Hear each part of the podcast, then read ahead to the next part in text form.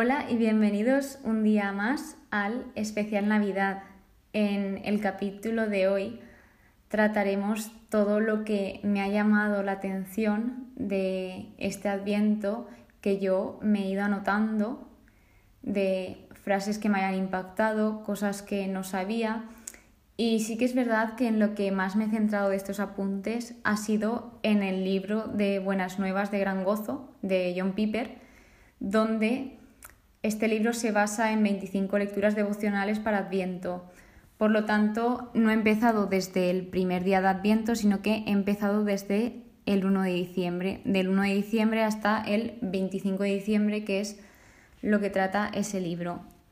Por lo tanto, el primer día, lo primero que apunté, aparte de este libro, porque también he ido apuntando cosas que me han llamado la atención, que a lo mejor leía en el día, o páginas que tenían su propio calendario y debías de cumplir un propósito, pues también me he ido apuntando cosas de si el propósito era de leer algún fragmento o un versículo o un capítulo de la Biblia, pues también me he ido apuntando lo que más me ha impactado.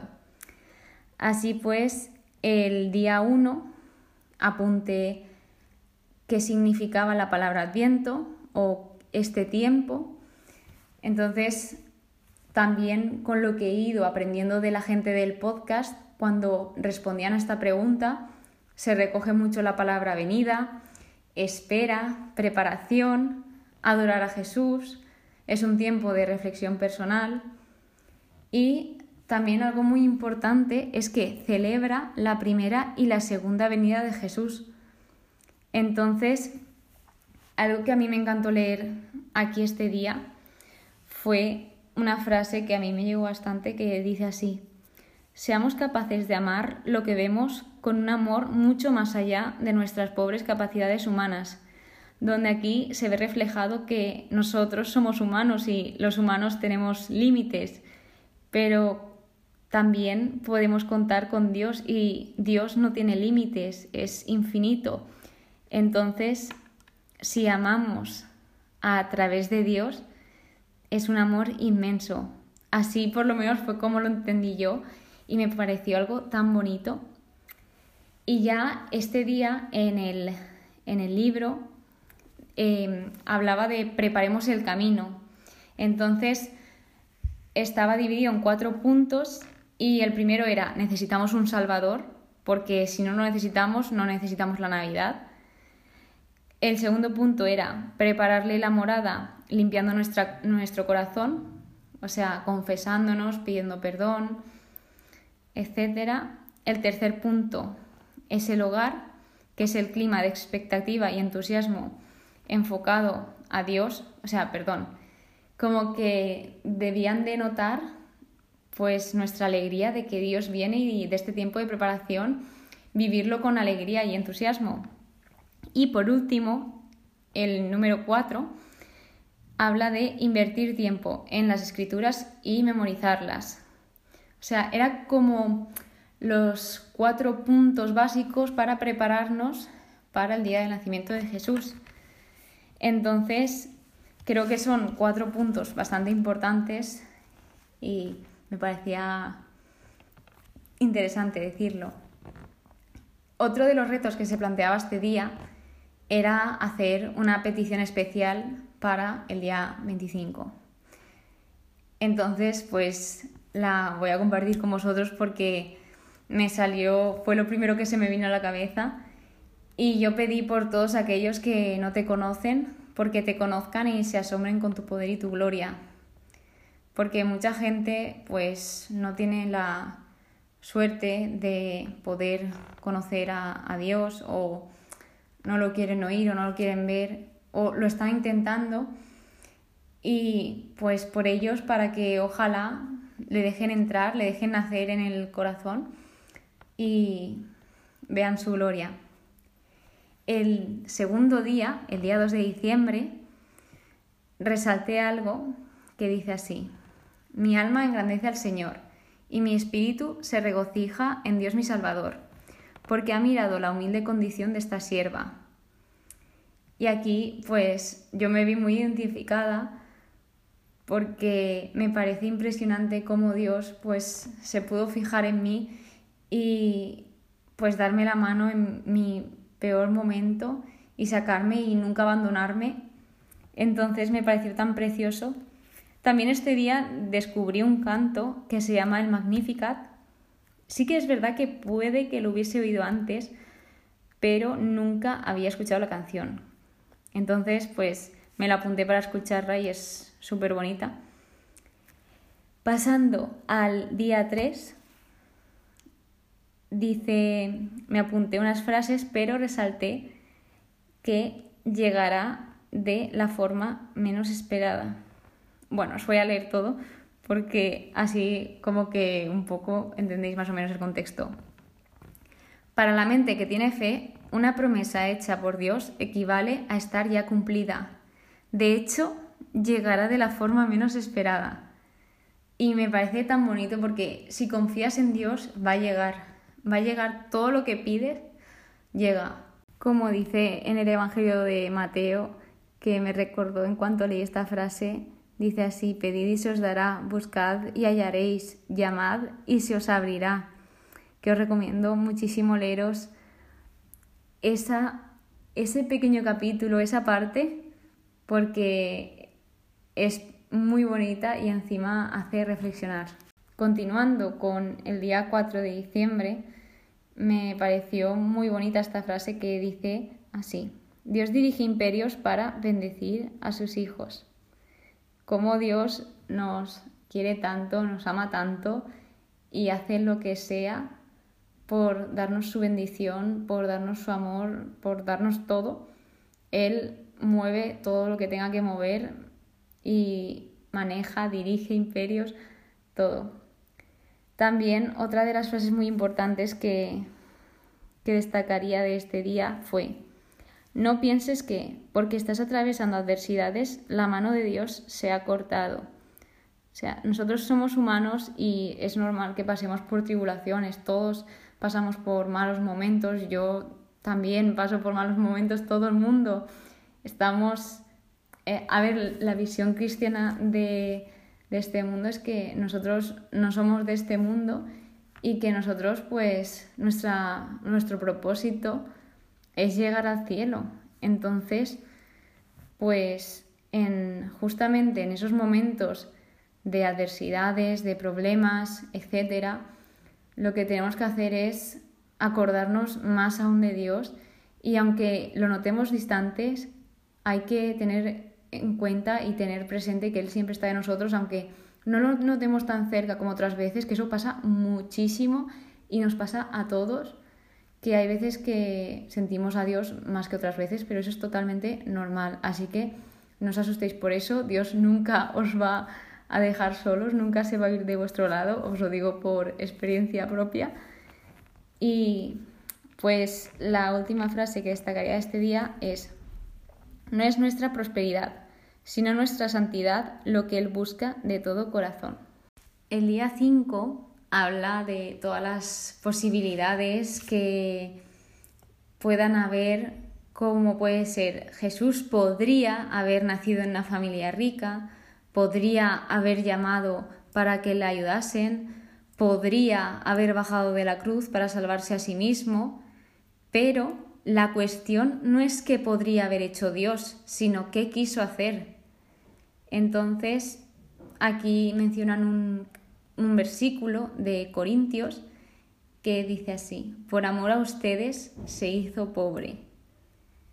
Y a mí esto pues me impactó muchísimo porque sí que es verdad que yo lo he oído muchas veces, pero nunca me había parado a pensarlo, de decir, es que él podría haber sido, claro, podría haber venido y reinar sobre todos, ser rico sin ningún problema, pero es que Él se rebajó a nuestra condición humana y encima se hizo pobre, como bien dice este versículo y como bien se demostró. Por lo tanto, otro de los versículos que se nombran en este capítulo es, si alguien quiere seguirme, niéguese a sí mismo, tome su cruz.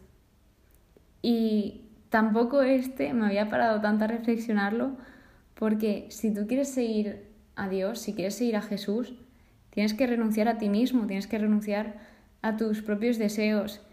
Pero yo creo que es lo mejor que pude hacer, yo creo no, yo sé que es lo mejor que pude hacer en mi vida, porque es negarse a ti para dar a los demás, para servir a los demás y para hacer la voluntad de Dios, que realmente es lo mejor para tu vida. Desde que yo decido seguir la voluntad de Dios, son las mejores decisiones. Me lleva, para mí, es el mejor camino que he podido seguir nunca, porque yo lo único que hacía era pues tomar malas decisiones, decisiones que no me llevaban a ningún sitio. Y otro de los versículos que se nombra aquí, y el último que me apunté, es, un siervo no es mayor que su Señor. Si me persiguieron a mí, también los perseguirán a ustedes. Es una frase que a mí me ayuda mucho cuando pues alguien no respeta mis creencias o va a malas con lo que yo hago, que realmente desde mi punto de vista no le está haciendo daño a nadie. Lo único que estoy haciendo es mejorar mi forma de ser para ayudar a los demás y trabajar en mí, pues básicamente para eso, para servir. Entonces es algo que los cristianos sabemos y que lleva pasando desde el principio de los siglos. Si me persiguieron a mí, también los perseguirán a ustedes. Día 6, con lo que me quedo es, la llave que abre el cofre del tesoro de la paz de Dios es la fe en las promesas de Dios. Y pasando al día 7, menciona los siguientes versículos de Mateo, capítulo 28. Toda autoridad me ha sido dada en el cielo y en la tierra. Vayan, pues, y hagan discípulos de todas las naciones. Y luego dice así, y acudirán las naciones a tu luz y los reyes al esplendor de tu amanecer.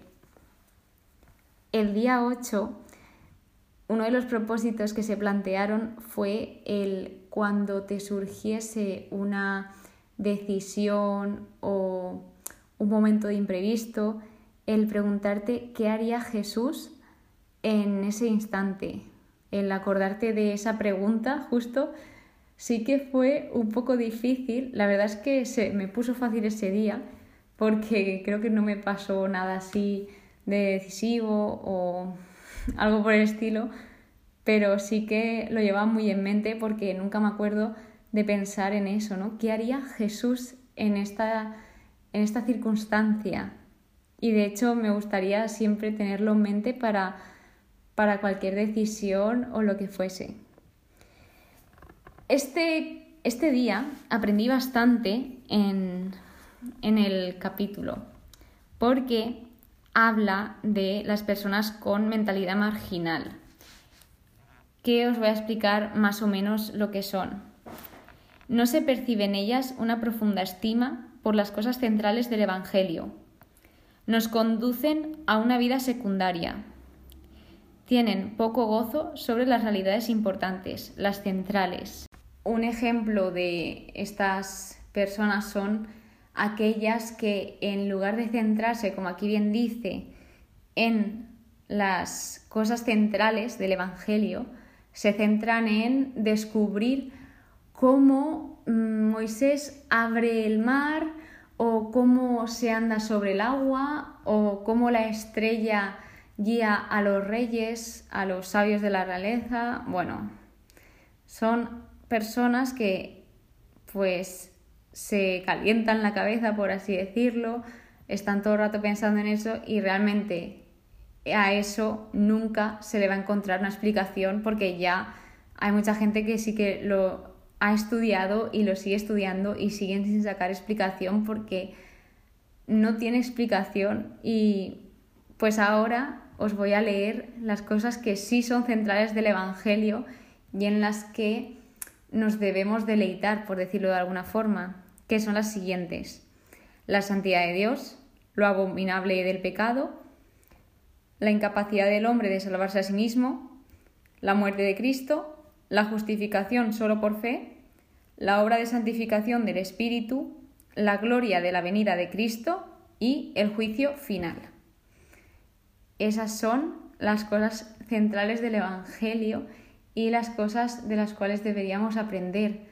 Porque si nos empezamos a centrar en cosas secundarias, que no digo que no sea alucinante, porque claro, a ti te dicen, un hombre ha abierto el mar y tú dices, pero ¿cómo puede ser eso? ¿Cómo puede ser que hayan andado con todo un, ejército, por así decirlo, con toda una gran cantidad de personas han ido paseando por ahí con el mar a cada lado? Pues estas son cosas que deberíamos dejar de centrarnos tanto en eso y centrarnos en lo importante, en lo verdaderamente importante.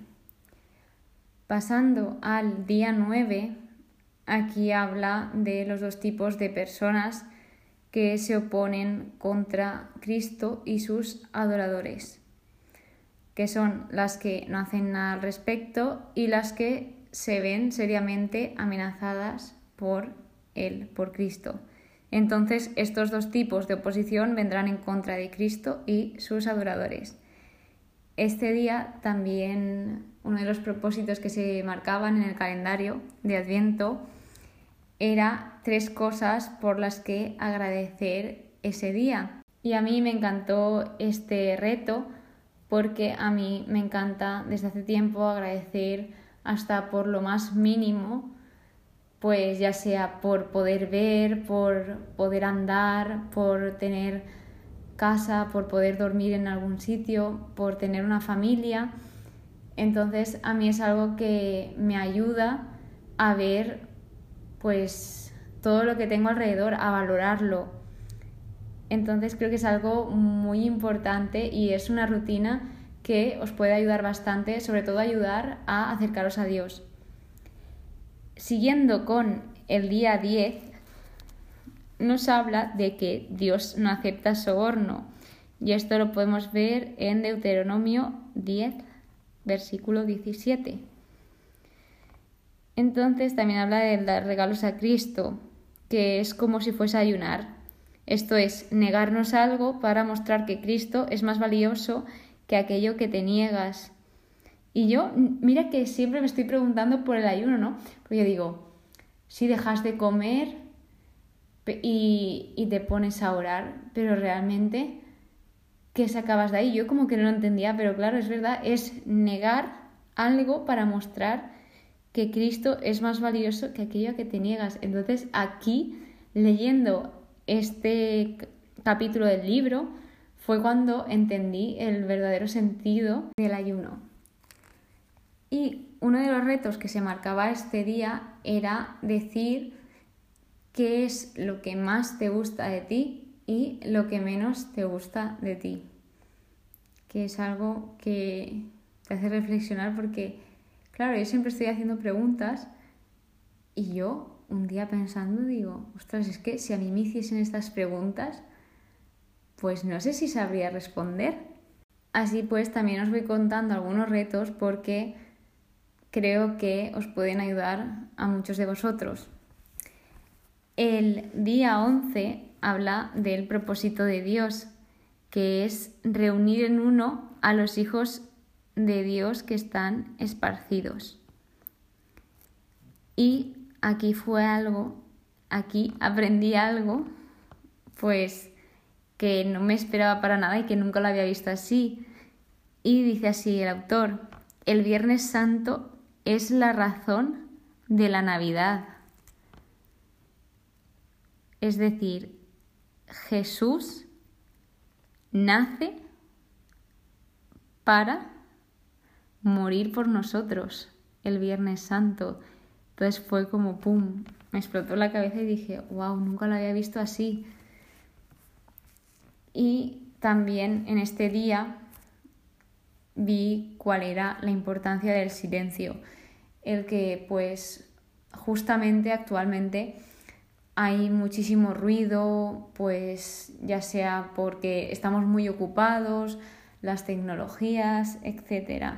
Y muchas veces pensamos que por oír a una persona, la estamos escuchando, pero no, la estamos oyendo.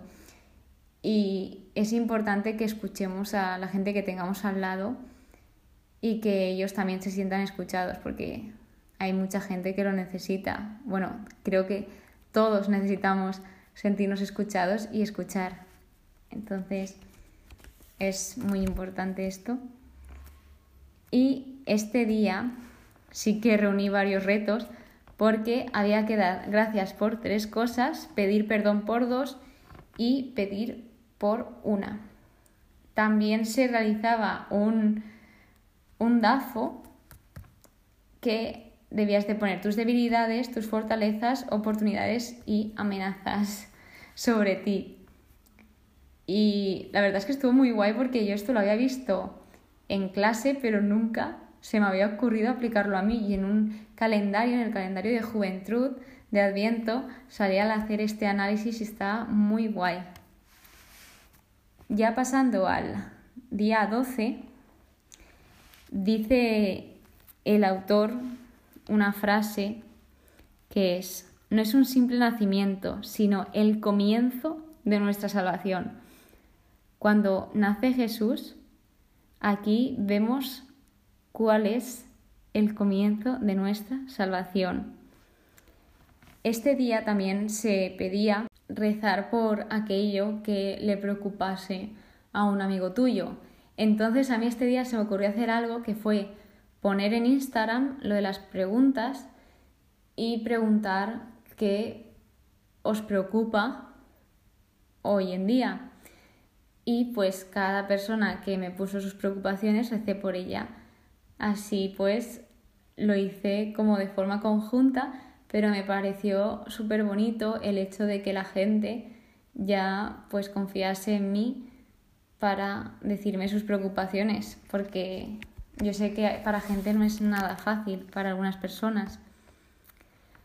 El día 13 había que pensar qué pecado te aleja más del cielo y cómo cambiarlo. Además, este día para mí fue mi favorito. Este día fue el que más esperaba con ganas porque en el calendario de Adviento de Juventud el propósito de ese día era escribir una carta a tu futuro marido, a tu futuro esposo.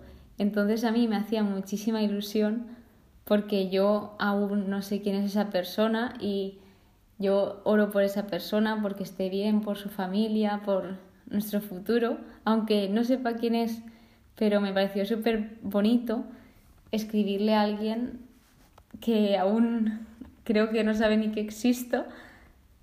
Y pues eso. y el día 14 habla de que Cristo es el mediador de un nuevo pacto, por lo que su sangre pagó final y de manera decisiva el cumplimiento de las promesas de Dios para nosotros. Que lo remarqué bien remarcado, para nosotros, no es para su propio beneficio, no, no, para nosotros, para todos nosotros.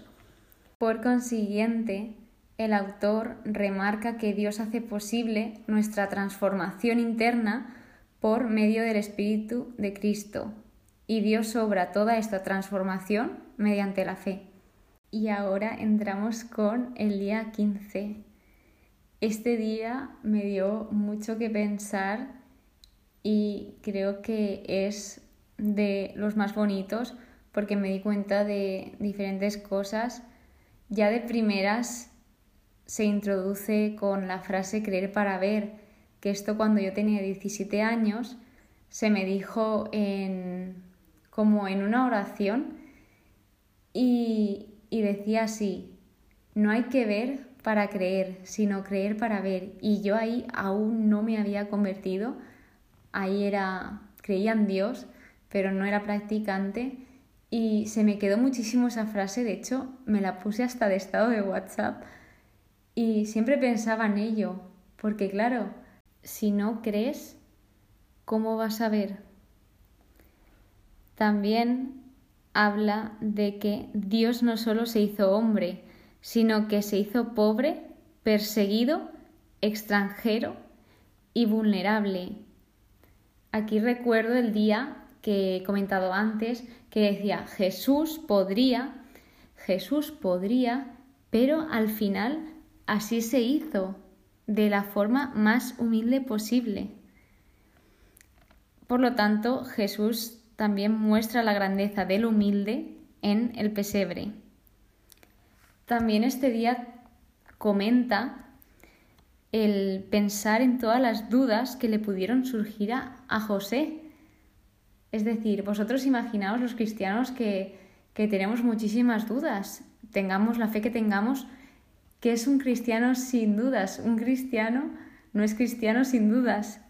Entonces, pues José, imaginaos toda la cantidad de preguntas que, que se le pudieron venir a la mente y aún así confió, confió en Dios y él fue una de las personas que más preguntas podría plantearse y aún así decidió confiar en Dios y seguir su plan.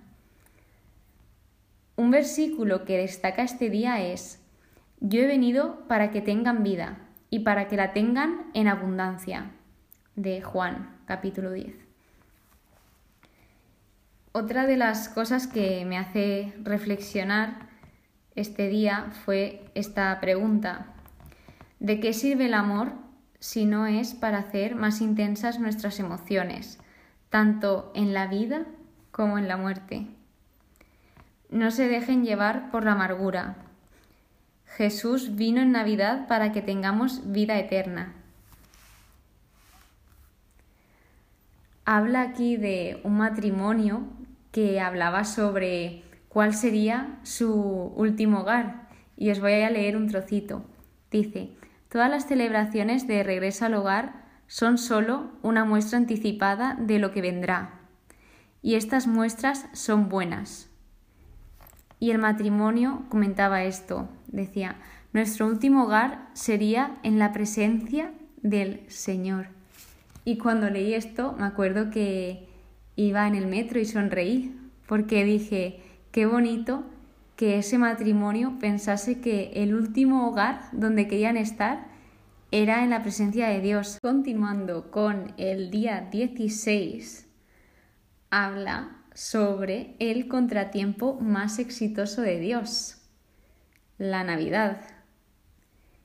Entonces, Él se deleita en mostrar su poder a través de una aparente derrota efectuando retiradas tácticas para obtener victoriosas estratégicas. Y yo me hizo la cabeza ¡pum! Me encantó esta frase cuando la leí. Y aquí sí que recordaba al autor la historia de José, que si has escuchado la temporada de estudiando la Biblia, está en Génesis, donde pues aquí comentaba que si José no hubiese ido a la cárcel, pues nunca hubiese conocido a los contactos del faraón y nunca hubiese podido llegar donde llegó. Así pues, también el autor dice esta frase que es, el camino hacia arriba es hacia abajo, la ruta hacia adelante es hacia detrás. Y otra de las cosas que me gustaría destacar de este día de uno de los propósitos o reflexiones que se enviaron fue, el enemigo no puede resistir a la gente alegre. Y esta cita es de San Juan Bosco. El día 17 aprendemos que hay un enorme obstáculo, que este es nuestro pecado, nuestra separación de Dios a causa de la injusticia. Pero los pecados son consumidos en la muerte de Cristo, que esto no es ninguna excusa para decir, bueno, pues como ya estoy perdonado y alguien ha muerto por mis pecados, pues sigo pecando y no pasa nada. No, hombre, claro que pasa. Entonces, pues lo que se intenta es evitarlo, porque obviamente somos personas y somos pecadores y lo que tenemos que evitar es cometer el pecado, ya que muchas veces decimos, no, bueno, pues por una vez, pero luego esa vez conforme pasa el tiempo nos va repercutiendo. Y siempre recordar que Dios es misericordioso y que lo perdona todo. El día 18 habla también de el mayor peligro al que se encuentra o al que se enfrenta un misionero, que es la desconfianza en la misericordia de Dios, ya que si confiamos en Dios, nada podrá lastimarnos por un millón de siglos, que esto lo anota el autor y me pareció muy bonito y decirlo porque si tú confías en Dios por muchas batallas que pases, por muchas tribulaciones, nunca vas a estar solo porque Él nunca te abandona y Él está contigo. Si ya está en lo bueno, imagínate en lo malo. De hecho, pues en mi experiencia he visto como Dios en los peores momentos está más que nunca y solo hay que saber mirarlo y darse cuenta entonces, aquí también me acuerdo de la frase que la suelo decir mucho, pero a mí me da mucha fuerza, de la canción de Amén de los Montaner, que dice, a que le temo si cuidas de mí. Entonces, si Dios con nosotros, ¿quién contra nosotros? Pasando al día 19, habla que la Navidad es para la libertad, la libertad del temor a la muerte. Y aquí el autor destaca el siguiente versículo del Evangelio que dice así, Jesús vino para servir y para dar su vida en rescate por muchos. Aquí de nuevo, pues yo me fijé y vi toda la humildad y todo el amor que Dios nos tiene para darnos a su Hijo y para que Él encima venga a servir a los demás y todo lo que hizo, todo lo que trajo al mundo. Entonces, otra de las cosas que habla este capítulo es que la cruz fue la destrucción de Satanás, porque claro, Satanás es el que tiene el poder de la muerte, pero al ser perdonados somos finalmente indestructibles. Entonces, una persona sin pecado no puede ser condenado por Satanás que es básicamente lo que hablábamos un poco el día 18. Y aquí se plantea una pregunta que es, ¿por qué habríamos de inquietarnos por amenazas menores?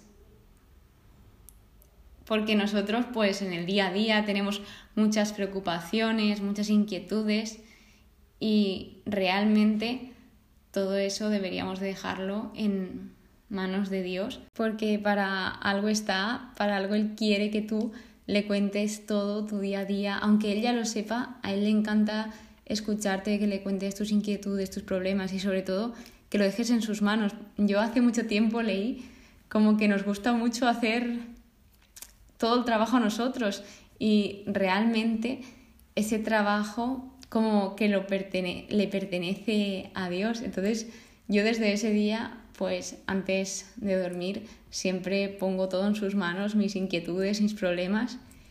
Y la verdad es que a mí me funciona. Me duermo enseguida, yo que siempre he tenido insomnio, pues lo dejo todo en sus manos y pues mira, me pasa así y lo sigo haciendo y a mí la verdad es que me relaja muchísimo. Obviamente tú tienes que poner de tu parte pero el dejarlo todo en sus manos es lo mejor. De hecho, hace poco también vi un testimonio que decía, es que el ser cristiano es lo más fácil del mundo. Es como que le dejas todo el trabajo a Dios y pues tú solo tienes que confiar en Él. Y a mí esto, pues la verdad que me siento muy identificada porque yo cada vez que me levanto, yo le entrego todo mi día a Dios y, y le digo que quiero seguir su voluntad entonces, pues es como que ya no llevas tanta carga porque en este último cuatrimestre yo he estado a tope de trabajo y pues el dejarlo todo en sus manos para mí se me ha hecho el mejor cuatrimestre del mundo y mira que no he parado, pero con la ayuda de Dios de verdad que todo es mejor, todo es más llevadero y que sientes que no estás sola, que no estás haciendo todo solo y que alguien te está ayudando y es precioso el sentir eso. Y este día, también en uno de los propósitos que se lanzaron, se lanzaba este texto. Y os lo voy a leer porque me pareció muy bonito. Dice así, Dichoso tú, cuando sigues apostando todo por el amor, porque cuando menos lo esperes recibirás tu recompensa. Y otra de las cosas que me apunté en este día que leí en alguna parte, porque es que de verdad me debería empezar a apuntar todas las fuentes, pero es que leo una barbaridad durante todo mi día de diferentes fuentes, ya sea de publicaciones de Instagram, de textos de Telegram que se mandan de reflexiones, de cualquier sitio. Y decía así, confía en Yahvé de todo corazón y no te fíes de tu inteligencia. Prosiguiendo con el día 20, lanza un versículo de Juan que dice así, el Hijo de Dios se manifestó con este propósito, para destruir las obras del diablo. Y aquí de verdad que os recomiendo muchísimo, ya de por sí que os leáis el libro, pero este capítulo es muy bueno de cómo habla de las obras del pecado y pone como un, almacén de empaquetaje, algo así, pero lo, lo hace muy bien y lo explica muy bien y lo hace muy ameno y es bastante entendible.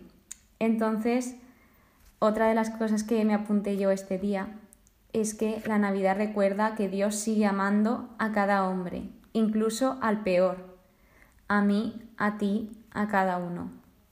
Y a mí esto pues me hizo también pensar mucho, porque Dios nos ama a todos y Dios no rechaza a nadie, entonces pues eso es algo que estoy trabajando mucho en mi vida el que no debemos rechazar a nadie y que por muy mala que sea esa persona, todo tiene un porqué y todo tiene una explicación. Hay mucha gente que le falta mucho amor y que al final es así por lo que sea, por cualquier razón. Entonces esto a mí me hace reflexionar el que no debemos rechazar a nadie, de que hay que acoger a todos, sean como sea, e intentar ayudar siempre, porque quién sabe si tú eres el único puntito de luz en esa oscuridad para esa persona. Por lo tanto, a mí esto me ayudó, me ayudó muchísimo leerlo. El día 21 habla de nuevo otro de los propósitos, otra de las razones por las que Jesús vino y pues remarca un versículo del Evangelio de Juan. Para esto yo he nacido y para esto he venido al mundo, para dar testimonio de la verdad. Por lo tanto, todo el que es de la verdad escucha mi voz. Y aquí habla de como el nacimiento de Jesús que realmente no es un nacimiento, porque lo que es es una encarnación, es decir, su nacimiento no fue el origen de una nueva persona, sino la venida al mundo de una persona infinitamente anciana. Y aquí menciona pues un versículo de Miqueas que dice así: "Y sus orígenes son desde tiempos antiguos, desde los días de la eternidad." Y aquí remarca un poco lo de que antes de nacer pensó en nacer y tenía un plan. El día 22 habla de la importancia de el hecho de que Jesús vino al mundo, de que pues pone el ejemplo de que hay un montón de historias de fantasía, películas y nosotros vemos esas películas y nos quedamos flipando y realmente con lo que tenemos que flipar es con la, venida de Jesús, que, que es el mismísimo Dios haciéndose hombre como nosotros, haciéndose uno de nosotros. Y pues aquí el autor que pedía perdón Dice, perdón Señor por, por asombrarme de cosas que pues son mentira, porque esas películas son ficción, y no asombrarme de lo grandioso de tu nacimiento. Y a mí esto pues la verdad es que me dio mucho ánimo y aprendí a valorar aún más el hecho de que Jesús viniese y estuviese entre nosotros. Aquí antes de finalizar el día, yo también me escuchaba el podcast de los 10 minutos con Jesús y se lanzaba una pregunta que decía lo siguiente. ¿Cuál piensas que es la mayor alegría? A lo que se respondía sentirme querido. Entonces, yo esto también lo pensé mucho y pensé, wow, es que realmente el sentirse querido, el sentir que te quieran, sí que es la mayor felicidad y es algo pues que sí valoro, pero como que creo que no lo valoro tanto como lo debo de valorar. Y otra de las frases que se marcaba este día es, cada persona es solo capaz de amar en la medida en la que ha sido amada. Continuando con el día 23, ya nos vamos acercando al final, habla sobre, sobre María y dice, os voy a leer lo que me apunté este día. María me demuestra que se puede estar cansado, pero a la vez feliz, pero que el truco para eso es tener a Jesús dentro y ser conscientes de ello. María siempre con una sonrisa. Y a mí esto pues me llegó muchísimo porque yo soy una persona que siempre va con una sonrisa y me di cuenta justo este año, o sea, siempre me lo han dicho, pero como que no, como que me entraba por un oído y me salía por el otro, porque es que lo veía algo normal el ir siempre sonriendo, aunque no sé, aunque esté triste, de verdad, es que cualquier cosa me hace sonreír. No, no sé por qué, no, no se puede explicar. Un don de Dios, diría yo, cuando, cuando lo descubrí, digo, pues esto tiene que ser un don de Dios. Y este año, de hecho, uno de los primeros capítulos de la primera temporada se llama Siempre sonriendo. Y fue de que dos compañeros me dijeron, pues que, no sé, me hicieron reflexionar, me dijeron como, ¿cómo yo la voy a, a insultar de broma si es que me sonríe y es que me siento mal? Entonces, pues eso a mí me hizo reflexionar el que justamente yo ahí no estaba en mi mejor momento, que estaba pasando días muy difíciles y que aún así pues la gente veía eso de mí y me parecía precioso. Entonces ahí empecé a valorar el estar alegre y el tener a Jesús dentro. Entonces también pues se, se hizo como una oración y me apunté esto porque a mí también me gustaría decirlo en las mías, que es, enséñame todo lo que necesito aprender para ser como tú. Porque de verdad que para mí el modelo de Jesús es el mejor modelo de vida a seguir. El, su bondad, a pesar de todo el daño, el cómo respondía incluso a sus enemigos, a cómo los amaba, a cómo obraba por ellos. Entonces yo quiero ser como Él, yo quiero ser como Jesús, seguir ese ejemplo y, y llevarlo pues por todo, por todo sitio por donde pase. Y el día 24, la primera frase que leí fue Te espero Jesús. Y aquí se trata de nuevo el versículo de Juan. Hijos míos, que nadie los engañe. El Hijo de Dios se manifestó con este propósito, para destruir las obras del diablo, que son los pecados.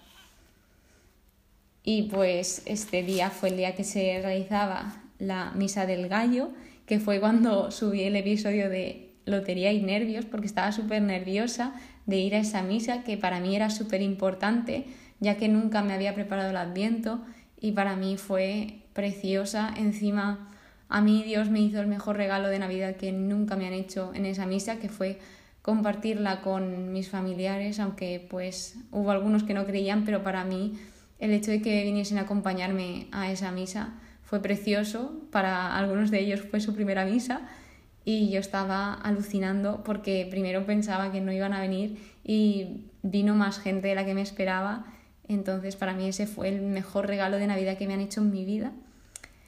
Y ya el día 25 empieza con un versículo de Juan, con otro de Juan, que dice así, Hijos míos, que nadie les engañe.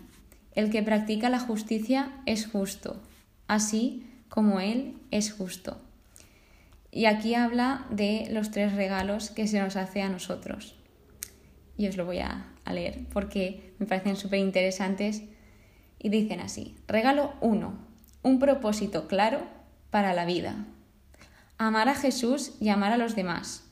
Ese es nuestro propósito, es el resumen de la vida cristiana confiar en Jesús y amar a las personas. Y aquí, pues yo pienso que si tú amas a Dios, si tú sigues todos los pasos que Él te marca, al final el amar a las personas te sale automático. El amar a cualquier persona, a cualquiera, te sale solo y es precioso. Luego, el regalo número dos es la esperanza de que nuestras faltas serán perdonadas. Y dice aquí el autor, dice esto, permitan que la libertad para fracasar les dé esperanza para luchar. Y aquí quería como dar ánimo a todas las personas que se están pensando mucho algo, que sigan hacia adelante, ya sea un proyecto, lo que sea una decisión, que si tienen ganas de hacer algo, que lo oren mucho y que, y que vayan hacia adelante a pesar de todo lo que les digan, que aunque fracasen, eso les va a servir muchísimo para crecer como persona y para madurar. Entonces, pues que eso os dé esperanzas para luchar más aún, porque yo soy la primera persona, y esto lo agradezco mucho de mí, lo agradezco mucho de Dios, que por mucho que me han intentado echar atrás en muchas decisiones de mi vida, siempre he tenido tanta esperanza que he ido hacia adelante. Y obviamente no todas me han salido bien, pero bueno, en mi caso casi todas sí que me han salido bien y luego la gente pues dice, ahí va, ¿sabes? Y se quedan así, pero que hay algunas que también me han salido mal y me ha encantado esa experiencia porque me ha encantado el ver que yo no, aún así, no he perdido la esperanza y la ilusión y que a través de esa experiencia he aprendido muchísimo porque si algo no tiene que ser, quiere decir que eso no es para ti. Y ya yéndonos con el tercer regalo, habla de la ayuda de Cristo. Mayor es aquel que está en ustedes que el que está en el mundo confiad en Él. Y esto también lo dice Juan en el capítulo 4, versículo 4. Y a mí se me quedó muchísimo esta frase porque muchas veces pues el ruido del mundo, de tus amistades, pues te intentan como hacerte venir abajo con por qué sigues haciendo esas cosas, no sé qué, pero al final hay que tener la cabeza bien centrada y confiar en él porque de verdad que los que confían en Él no quedan defraudados. Y lo último que tengo apuntado de este día es gracias por nacer en mí, porque de verdad que me siento muy afortunada de, de haber dejado nacer a Jesús dentro de mí, porque eso es decisión tuya, el dejarlo nacer o no. Y yo tuve la grandísima suerte de un día decirle mi sí a pesar de muchos nos que le dije hace pues durante muchos años de mi vida, pero finalmente me di cuenta de que la mejor decisión de mi vida era dejarlo nacer en mí y desde ese día él ha estado obrando en mi corazón y haciendo cosas increíbles, haciendo milagros en mí. Y otra cosita que tengo es, no te detengas, no te conformes con menos, has sido creado para la eternidad. Y la conclusión de todo esto, porque ya hemos llegado al final, pues aquí vemos la humildad que tiene Jesús de nacer, como ya he dicho muchas veces en el episodio, el que se despojó a sí mismo, tomando forma de siervo, haciéndose obediente hasta la muerte, porque fue obediente a su Padre hasta la muerte y nunca desconfió de él, y otra de las cosas es, y hallará descanso para sus almas, porque mi yugo es fácil y mi carga ligera. Mateo 11. Que esto es lo que os comentaba antes, de que realmente es muy fácil dejarlo todo en manos de Dios. Obviamente, pues vas a seguir pasando por momentos difíciles, pero con su ayuda de verdad que lo ordinario se convierte en extraordinario y lo difícil con su ayuda se convierte en una experiencia increíble de aprendizaje, de madurez, etc. Y la última, los últimos versículos que quería remarcar es, Él se rebaja a sí mismo para asumir nuestra condenación. Romanos 8, versículo 3. Y cualquiera que se engrandece será humillado, y cualquiera que se humille será engrandecido. Mateo 23, versículo 12. Y pues básicamente mi pensamiento sobre este libro es, para mí ha sido brutal el aprender todo lo que he aprendido. De hecho, el hacer este episodio me ha llevado dos días, incluso preparármelo me ha llevado un poco más, porque claro, han sido 25 días barra 26, pues de aprendizaje muy intenso. De verdad que ha valido la pena el ir aprendiendo todo el aprendizaje que me he llevado de este libro y de todos los retos del, del especial Navidad, el cómo he ido creciendo, conociendo a la gente que me rodea, todos los imprevistos, todas las sorpresas de gente de que no me imaginaba que iba a participar y me ha sorprendido y me ha enseñado muchísimo. Y sobre todo daros las gracias a vosotros, gracias si habéis llegado hasta aquí, porque este es el episodio más largo hasta el momento de, del podcast. Espero que os haya gustado, que hayáis aprendido y que por lo menos hayáis entendido, aunque sea un poquito. Muchísimas gracias por escucharlo y nos vemos en el siguiente episodio. Que paséis muy buen día.